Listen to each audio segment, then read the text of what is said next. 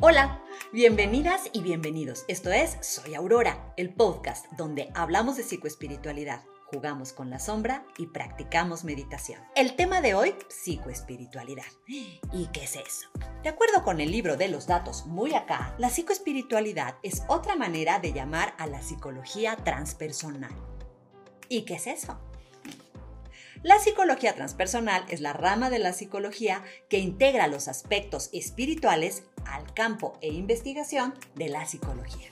La psicología es una ciencia, es decir, que se basa en el método científico para encontrar sus respuestas. Pero hace mucho tiempo que la ciencia y la espiritualidad tomaron caminos separados. La psicoespiritualidad acorta o disuelve esta distancia, al menos en lo que se refiere a la conducta y al mundo interno de los seres humanos. Como que últimamente la espiritualidad se ha puesto así como que de moda, pero no crean que la psicoespiritualidad es tan nueva ni algo así sacado de la manga nomás porque sí.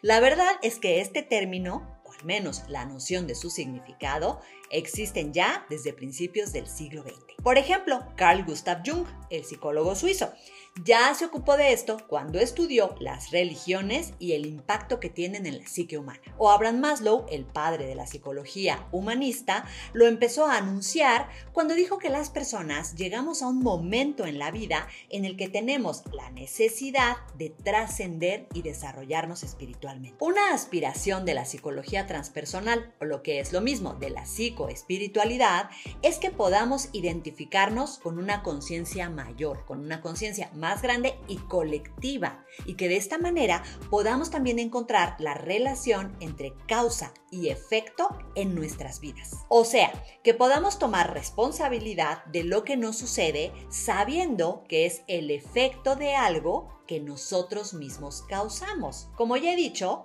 nosotros no somos unos pobrecitos seres que estamos a merced del destino, que A través de la relación entre causa y efecto podemos entender que lo que nos sucede, tanto de manera individual como colectiva, tiene un origen, así como un propósito más grande de lo que podemos percibir en una primera instancia. Saber que somos la causa de todo lo que nos pasa, lo bueno y lo no tan bueno, porque colaboramos, aunque sea así, un chiquis, en un nivel mínimo con lo que aquí y ahora ocurre, pues parece una tragedia, pero en realidad nos devuelve nuestro poder personal, y así es como podemos encontrar soluciones efectivas a nuestros problemas. En esta tierra, el crecimiento es inevitable.